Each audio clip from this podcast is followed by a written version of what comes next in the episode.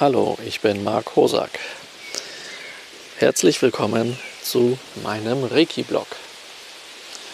Heute erzähle ich dir etwas dazu, was eigentlich Reiki ist.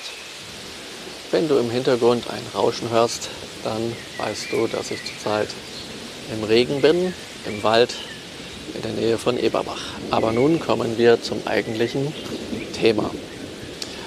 Vor einigen Jahren habe ich mal in einer Reiki-Gruppe, die ich auf Facebook habe, über Shingon Reiki, die Frage gestellt an alle Mitglieder dort, ob sie in wenigen Sätzen oder vielleicht nur in einem Satz eine Definition geben können für Reiki. Und alle, die in dieser Gruppe sind, sind solche, die schon seit einigen Jahren Reiki praktizieren. Also dürfte es eigentlich ein leichtes sein, wenn man das praktiziert, damit gute Erfahrungen hat, schon viele Seminare besucht hat, viele Leute damit behandelt hat, sich selbst viel Gutes getan hat und so weiter, dann dürfte es doch eigentlich ein leichtes sein, das zu erklären, was Reiki eigentlich ist. Und da stellte sich genau das heraus, was ich mir auch gedacht habe, nämlich auf die einfache Frage, was ist eigentlich Reiki? Gibt es zwar viele Antworten, aber es fällt den Leuten doch relativ schwer, wirklich die Sache treffend auf den Punkt zu bringen. Und meine persönliche Erfahrung ist damit die, dass wenn ich ins Gespräch komme und jemand wissen möchte, was Reiki eigentlich ist, dass das Beste ist, dass ich sage, lass es uns einfach ausprobieren. Ich lade dann diese Person ein, sich zu setzen, sodass ich meine Hände auf ihre oder seine Schulter auflegen kann. Und dann passiert nicht unbedingt ein Wunder, für manche schon ein Wunder, denn die merken, dass wenn sie irgendwelche Verspannungen haben, äh, dass sich das ganz angenehm anfühlt und dass sie sich eben entspannen oder dass sie sich regeneriert fühlen es gibt dann ganz viele Wirkungen, die die Leute beschreiben. Wenn ich aber nur über Reiki einfach rede, was es ist, dann wissen es eben, ja, dann gibt es auch natürlich Skeptiker, die sehr ungläubig sind und dann ganz viele Argumente bringen und so Sachen. Naja, und dann kann man die Sache eigentlich sehr gut zerreden. Doch wenn es eine Erfahrung gibt, dann ist es am einfachsten zu erkennen, was es gibt. Und meistens werden dann auch Fragen gestellt, die, ja, die genau dazu passend sind, dass man wunderbar erklären kann, wie es wirkt, weil es auf der Basis der Erfahrung genau dieser Reiki-Empfänger ist. Doch heute haben wir hier diesen Blog-Podcast, wo ich dir ja gerade erzählen möchte, was Reiki ist und was es damit auf sich hat. Und das probieren wir jetzt mal in Worten und ich werde in verschiedenen Facetten an die Thematik herangehen. Also, Reiki ist eigentlich erst einmal ein japanisches Wort und sagt nicht sonderlich viel über die Methode aus, die sich dahinter verbirgt. Doch hier im Westen ist der Name der Methode ein verkürztes Wort, nämlich Reiki. Und Reiki bedeutet erst einmal nur spirituelle Lebensenergie. Der originale Titel dieser Methode, genau genommen dieser Methode der natürlichen Heilung mit spiritueller Lebensenergie nach dem Begründer Mikao Usui, heißt Usui Reiki Ryoho. Und so wie ich das eben beschrieben habe, so ist auch genau dieses japanische Wort Usui Reiki Ryoho. Ryoho bedeutet Methode der natürlichen Heilung. Reiki bedeutet spirituelle Lebensenergie. Usui ist der Name des Begründers. Das ist sein Nachname. Sein Vorname ist Mikao. Usui Reiki Ryoho ist also die Methode der natürlichen Heilung mit spiritueller Lebensenergie nach Mikao Usui, dem ersten Linienbegründer, also dem Begründer genau dieser Heilmethode. Und dieser kommt aus Japan. Der lebte von 1865 bis 1926. und ist geboren in der Zeit, als es in Japan noch Samurai war. Genau genommen ist dieser Mikao Usui als Samurai geboren und wurde genauso erzogen. Und anhand seiner Lebensgeschichte, über die ich dir nun ein paar Daten erzähle, kannst du erkennen, was es mit dieser Methode auf sich hat. Später gehen wir dann natürlich noch darauf ein, was das tut, was es ist, was es nicht ist, was man damit machen kann und solche Dinge. Aber jetzt wollen wir uns erstmal das anschauen. Wie kam ein Samurai dazu, innerhalb von circa 60 Jahren oder nach etwa 60 Jahren eine Methode der natürlichen Heilung zu begründen, zu entwickeln, in der für die natürliche Heilung eine spirituelle Lebensenergie benutzt wird. Und natürlich werde ich später auch noch ein, darauf eingehen, was denn das eigentlich sein soll mit einer spirituellen Lebensenergie, die auf Japanisch Reiki heißt. Ja, Usui, geborener Samurai, lernte natürlich alles, was ein Samurai so lernt in seiner Kindheit. Den Umgang mit dem Schwert, mit dem Bogen und anderen Dingen, das Reiten auf dem Pferd. Aber mit sechs Jahren kommt jedes Samurai-Kind auch in die Schule und das waren damals buddhistische Klosterschulen. In jedem Dorf gab es mindestens einen Tempel und diese Tempel waren nicht nur einfach dafür da, um dort zu beten oder gar zu meditieren, sondern die gebildeten Leute in Japan sind sowohl die Mönche des Buddhismus als auch die Samurai und die Samurai lernen von den Mönchen. Und so hatte Mikao Usui schon als kleiner Junge nicht nur Kontakt zu den japanischen traditionellen Kampfkünsten, sondern auch Kontakt zum japanischen Buddhismus und damit zur Spiritualität. Kurz gesagt lässt sich zum Buddhismus sagen, dass es dort Sitte ist, nicht nur zu beten, sondern auch zu meditieren. Dafür gibt es verschiedenste, äh, verschiedenste Versionen, Methoden sozusagen, wie man in die Stille kommen kann, in die Geistesruhe, wie man sich dabei entspannt, aber wie man auch etwas kontemplieren kann, um gewisse Fähigkeiten zu erlangen.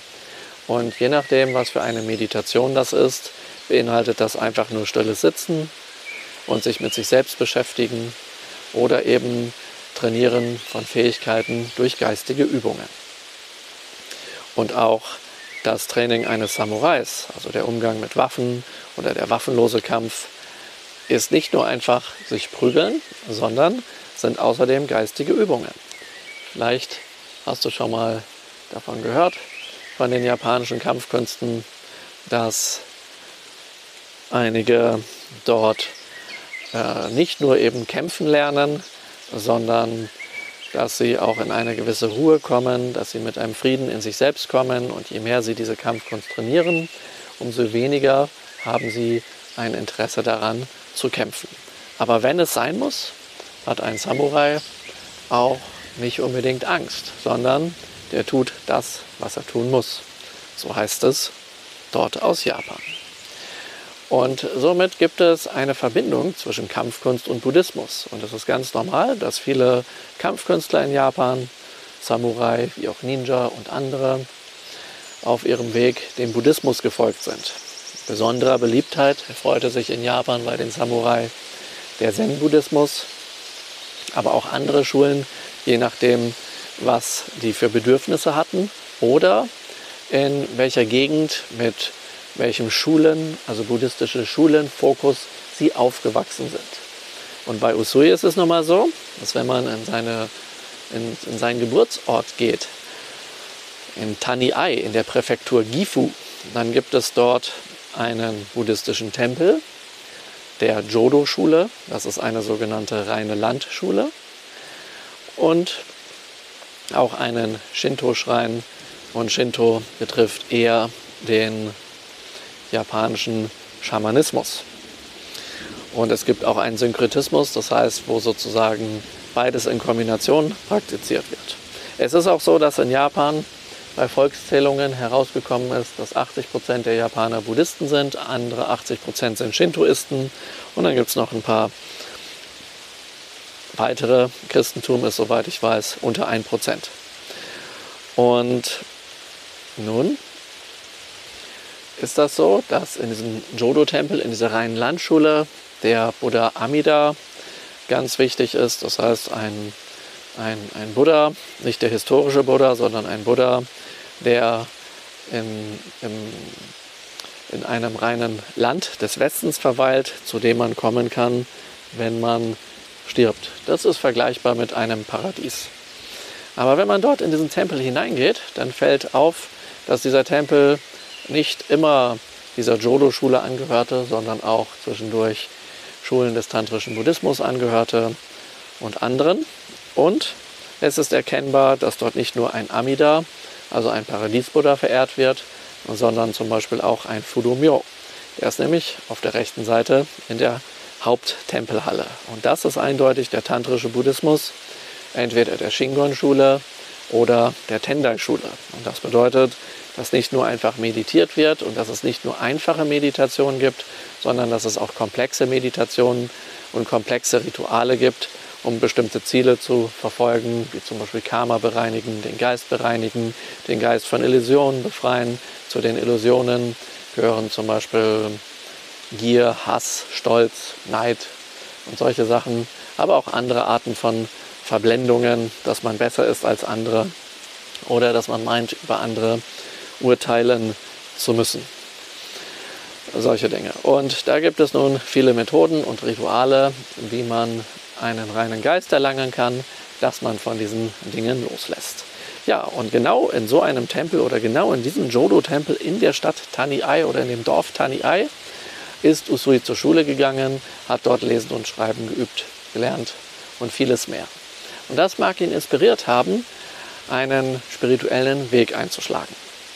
Nun ist er gleichzeitig in einer historischen Epoche geboren worden, wo sozusagen der Samurai-Stand niedergeht und sich Japan nach und nach für den Westen öffnet bzw. geöffnet wurde und dann in wenigen Jahren die industrielle Revolution nachholt. Und somit heißt das, dass bevor sich Japan dem Westen öffnete, war ein Samurai ein Leben lang ein Samurai und nach dieser Öffnung wurde dieser Samurai-Stand abgeschafft und die Samurai wurden arbeitslos. Die hatten also kaum noch jemanden zu beschützen oder die Dienste zu tun, die sie sonst tun und mussten dann schauen, wie, selbst, wie sie selbst zurechtkommen. Und so hat Usui unterschiedlichste Dinge in seinem Leben probiert, irgendwie Fuß zu fassen, es zu schaffen, was zu werden und so. Und aufgrund seiner guten Bildung konnte er Sekretär werden. Er war zwischendurch Sekretär des damaligen Bürgermeisters von Tokio namens Shinpei Goto. Und so hat er verschiedene Dinge gemacht. Es heißt auch, dass er irgendwann mal ein Kabanmochi war. Das ist japanisch und heißt Taschenträger. Das ist also so einer, der einen wichtigen Politiker sozusagen die Tasche trägt. Also er hat verschiedenste Dinge gemacht, die mal mehr oder minder großartig oder ja, normal oder mit viel Geld oder wenig Geld zu tun hatten. Aber so richtig konnte er nicht Fuß fassen. Auch ist ihm wohl nicht der Weg gefallen, den seine Familie gegangen ist, die, ähm, wie es heißt, eine kleine Firma hatten, wo ein, ja, unter anderem ein Usui-Schnaps hergestellt wird und so eine Art Zacke, so eine Art Reiswein. Und das war auch nicht so seins, sondern er ging eher seinen eigenen Weg. Und er beschäftigte sich sehr viel mit Spiritualität. Gleichzeitig war das damals in Japan auch eine Zeit, wo es ganz normal war, sich mit Spiritualität zu beschäftigen. So wie es in den westlichen Ländern, zum Beispiel Deutschland und England, auch eine Phase gab, in etwa zur gleichen Zeit, wo der Okkultismus mit verschiedenen Logen am Aufblühen war, so gab es auch in Japan ebenso so eine Zeit. Und diese Zeit mit der Öffnung zum Westen bedeutete auch, dass vieles an Gedankengut nach Japan überliefert wurde, wie zum Beispiel auch äh, christliche Schriften. Und so heißt es, dass Usui sich mit dem Christentum auskannte, aber auch okkulte westliche Dinge. Und das heißt, dass er sich damit auskannte. Außerdem soll er in Antlitzdiagnose und äh, ostasiatischen Stäbchenorakeln bewandert gewesen sein und so verschiedene spirituelle Praktiken beherrscht haben. Woher weiß ich das eigentlich, wenn ich das erzähle? Ist das Legende oder steht das irgendwo geschrieben? Alles, was ich euch bisher erzählt habe, steht entweder irgendwo geschrieben oder man kann es nachvollziehen, indem man dort, wo es geschrieben geht, den Spuren einfach nachgeht. Und diese Spuren sind der Gedenkstein beim Grabe des Mikao Usui.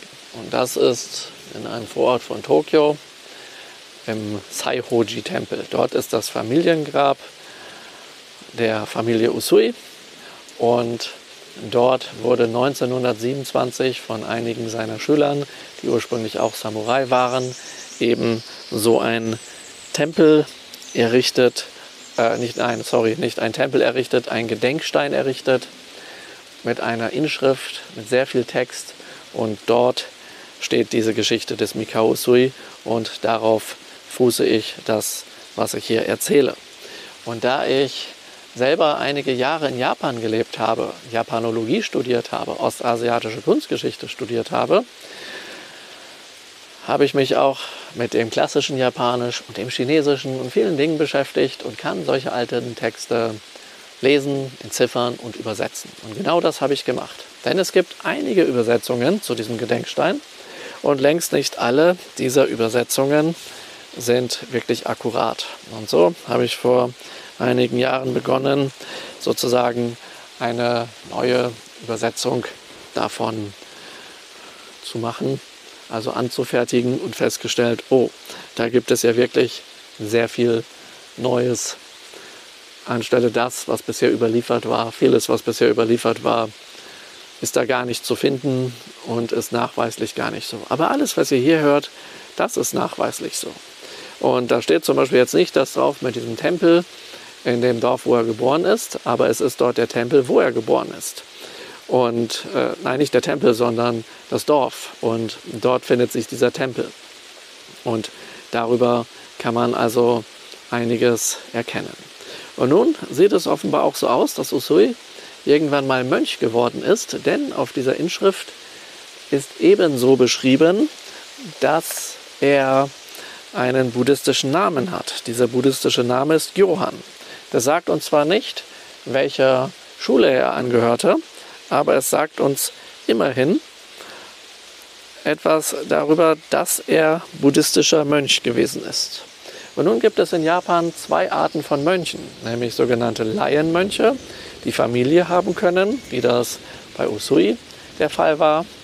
Und es gibt solche Mönche, die quasi im Kloster leben und sich von ihrer Familie quasi trennen und dann nur ihren buddhistischen Weg gehen. Ja?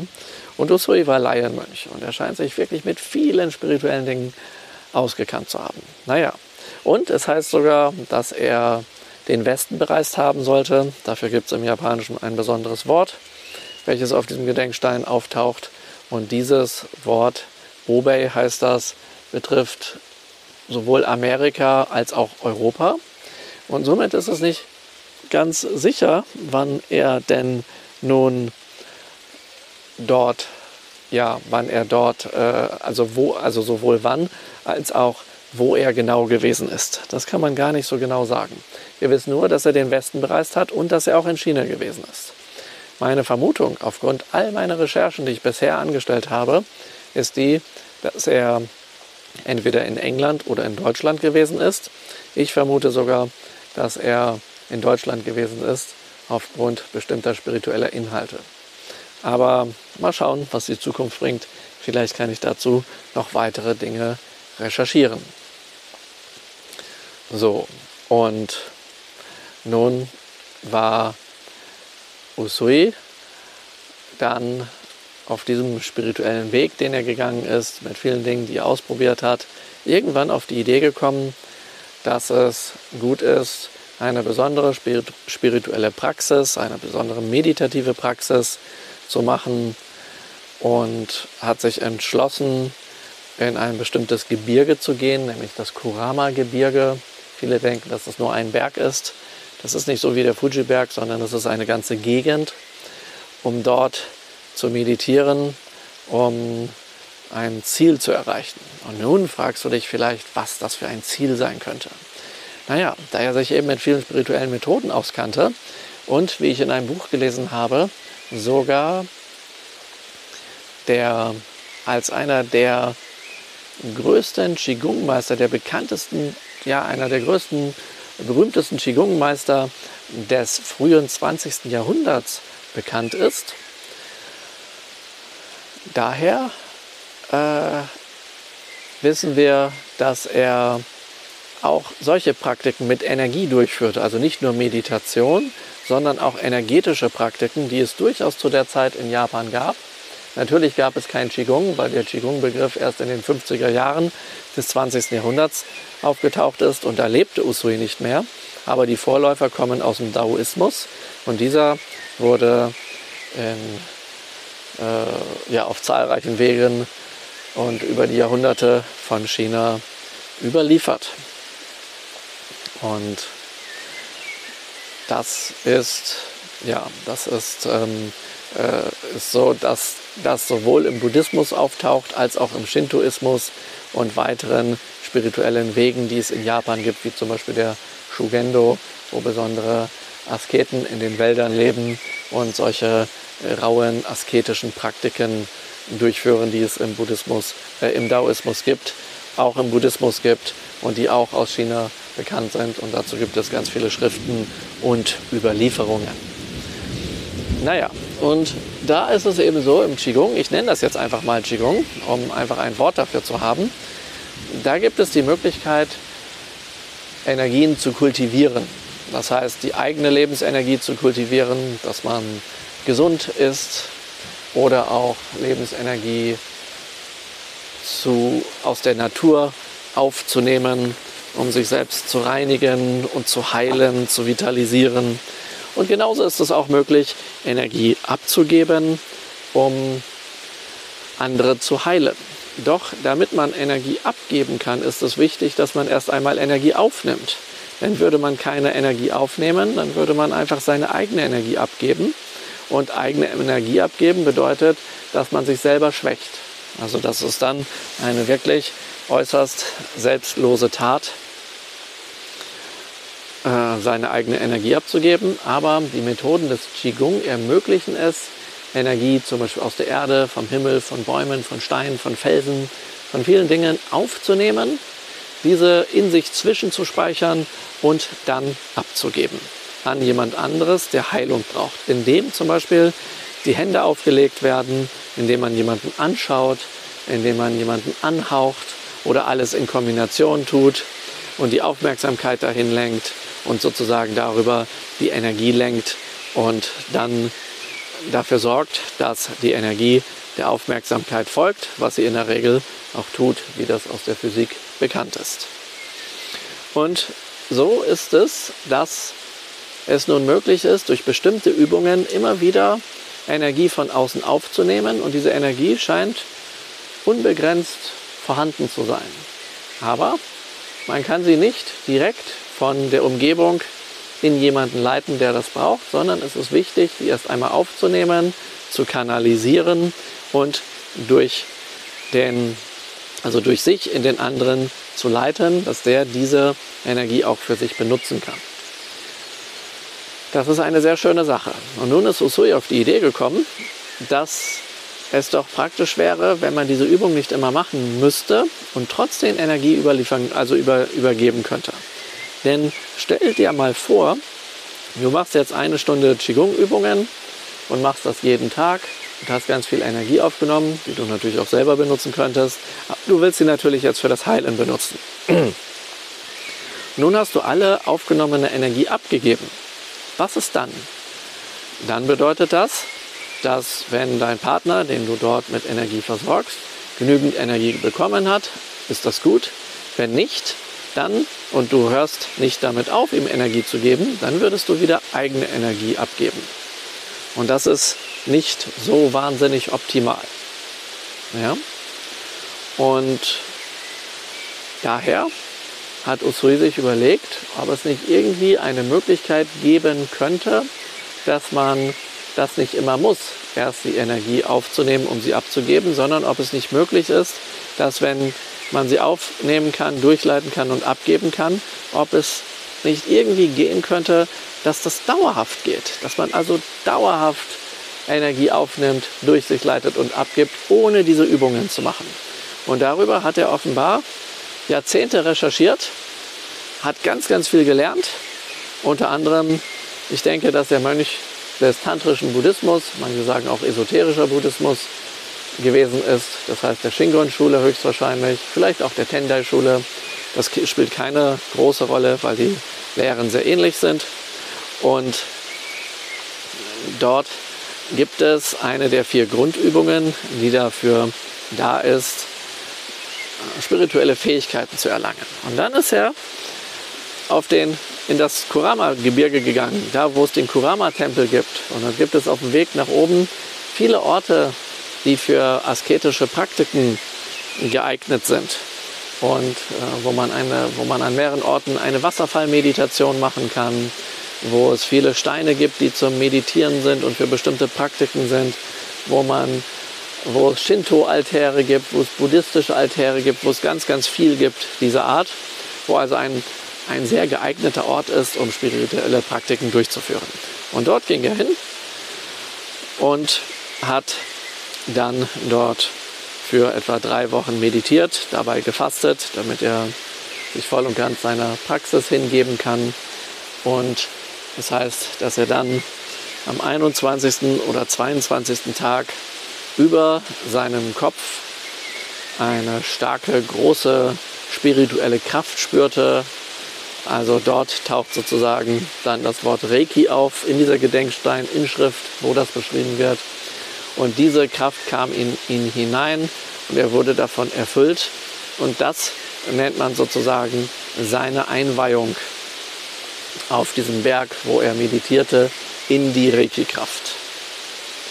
Und das führte dazu, dass er fortan in seinen Händen diese Kraft spürte, diese durch sich leiten konnte, ohne dass er selber jetzt ständig Übungen machen muss. Allerdings ist es so, hat die Erfahrung von vielen gezeigt, wenn man trotzdem Übungen macht, kann man seine Fähigkeiten mit Reiki steigern. Und anstelle nun diese Methode für sich zu behalten, und nur in der Familie zu unterrichten, was durchaus in Japan eine gängige Methode war, hat er gesagt, das ist so genial, das muss man in der Welt verbreiten, das muss man an allen Orten, wo es nur möglich ist, bekannt machen. Ja, gesagt, getan. Er hatte nämlich, als er vom Kurama Berg, also diesem Berg, wo er war, im Kurama-Gebirge herunterging, einen kleinen Unfall. Er ist wohl gestürzt, hatte sich verletzt, geblutet und dann die Hände drüber gehalten und festgestellt, dass die Blutung alsbald aufhörte, schneller als normal. Als er in einem Gasthaus am Fuße dieses Tempelberges war, wollte er alles essen, was auf der Karte ist, obwohl der Wirt genau wusste, oh ja, das ist ein Pilgermönch, so wie der aussieht, der kann jetzt nicht einfach alles essen. Die muss man erstmal langsam wieder an das Essen gewöhnen, wollte er trotzdem alles. offenbar ist ihm schlecht geworden, ist ihm nicht schlecht geworden. Also eine Fähigkeit, die ich selber so noch nicht erreicht habe. Ich kann nicht einfach alles essen. Ähm, ich achte schon ein bisschen auf meine Gesundheit. Also soll das nicht heißen, dass wer Reiki macht, jetzt nur noch Müll essen kann. So ist das nicht gedacht. Ja? Ähm, oder zu viel essen sollte oder sowas. Aber in dem Fall heißt es, war das eben so. Und das fand der Wirt ganz erstaunlich und hat seine Tochter hergeholt, die wohl fürchterliche Zahnschmerzen und eine ganz dicke Backe hatte und der konnte er auch helfen und merkte, aha, er kann sowohl sich als auch anderen helfen, ging nach Tokio und er öffnete dort dann seine Reiki-Praxis und Reiki-Schule. Er nennt das ein Dojo. Dojo ist dieser Begriff, den wir aus den Kampfkünsten kennen. Ja? Und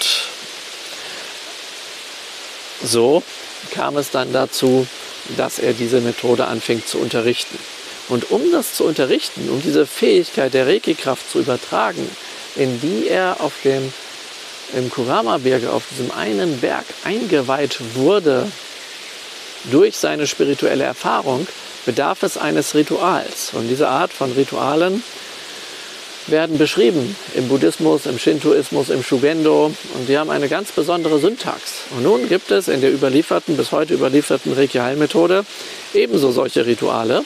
Und da ich mich in meinen Japanologie und ostasiatische Kunstgeschichte Forschungen auf den Buddhismus und die Religionsgeschichte und die Kunstgeschichte Japans sozusagen spezialisiert habe, konnte ich dann das vergleichen. Wie sieht das aus mit den Einweihungen, die es in die Reiki-Heilmethode gibt, dass man selbst zu der Fähigkeit kommt, diese spirituelle Lebensenergie zu übertragen, äh, im Vergleich zu den buddhistischen, shintoistischen, daoistischen Einweihungen. Und dort gibt es enorme Ähnlichkeiten, sodass ganz sicher ist, dass es daherkommt, auch wenn Reiki selber keine Religion ist. Das ist nützlich zu wissen. Also du kannst jede Religion weiterhin praktizieren und gleichzeitig Reiki machen. Du brauchst nicht an Buddhismus oder irgendwelche Götter oder sonst was zu glauben. Das spielt alles gar keine Rolle. Das funktioniert einfach so. Du bekommst diese Einweihung und bist an diese Kraft wie angeschlossen sozusagen. Das ist natürlich jetzt nur eine bildhafte Ausdrucksweise dazu. Und wenn du so eine Einweihung bekommst, dann strömt diese spirituelle Lebensenergie namens Reiki in dich hinein, über deinen Scheitel, fließt durch dich durch und kommt aus deinen Händen, deinen Fingerspitzen, deinen Augen, aus deiner Zunge und bei Training auch aus deinem Herzen äh, wieder heraus und aus deinen Füßen und damit kannst du dann ganz, ganz tolle Sachen machen. So, und jetzt hast du vielleicht eine Idee davon, was Reiki sein könnte hast gelernt anhand der Reiki-Geschichte, wie Usui, der Begründer, dazu kam und dass das wohl was mit Buddhismus und Shintoismus und Daoismus und Qigong zu tun hat. Und ja, kurz eine Sache zu meiner Person. Mein Leben besteht darin, dass ich diese Dinge erforsche und ebenso wie Usui Reiki in die Welt gebracht hat, bringe ich diese Forschungen in die Welt, damit man mehr über Reiki weiß heutzutage als einfach nur Legenden, mit, damit man damit mehr machen kann. Und um diesem Ganzen einen guten Namen zu geben, nenne ich das Shingon Reiki. Und Shingon Reiki bedeutet spirituelle Lebensenergie der wahren Worte. Und da die Praktiken des Reiki und die Werkzeuge des Reiki viele Inhalte aus dem tantrischen Buddhismus der Shingon-Schule, der Tendai-Schule, der Jodo-Schule, also der reinen Landschule, des Shintoismus, also des japanischen Schamanismus und des Daoismus haben, habe ich das so benannt, um dem einen guten Namen zu geben. Und in meinen folgenden Podcast-Folgen wirst du dann einiges erfahren können, was man mit Reiki machen kann, wie man das lernen kann und äh, was denn genau jetzt Usui Reiki ist, was die Inhalte darin sind und wie sich das hier im Westen verbreitet hat und was Shingon Reiki ist und was man damit mehr machen kann. Damit kannst du nämlich so richtig das Optimum aus dieser fantastischen Methode herausholen. Ja, ich freue mich schon, dich dann dort wieder begrüßen zu können und dir dort einiges erzählen zu können. Und bis dahin wünsche ich dir eine fantastische Zeit. Mach's gut und bis bald.